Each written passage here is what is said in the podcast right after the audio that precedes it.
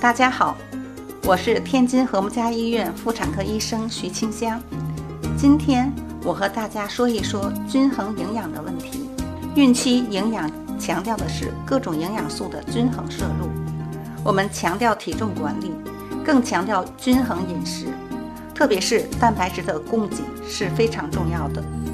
如果长期素食，蛋白质供给不足，可使胎儿脑细胞数目减少，影响日后的智力，还可使胎儿发生畸形或是营养不良。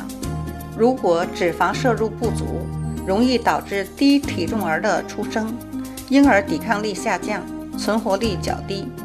对于孕妇来说，也可能发生贫血、水肿和高血压等。获取更多育儿健康资讯。敬请搜索“天津和睦家医院”微信公众号。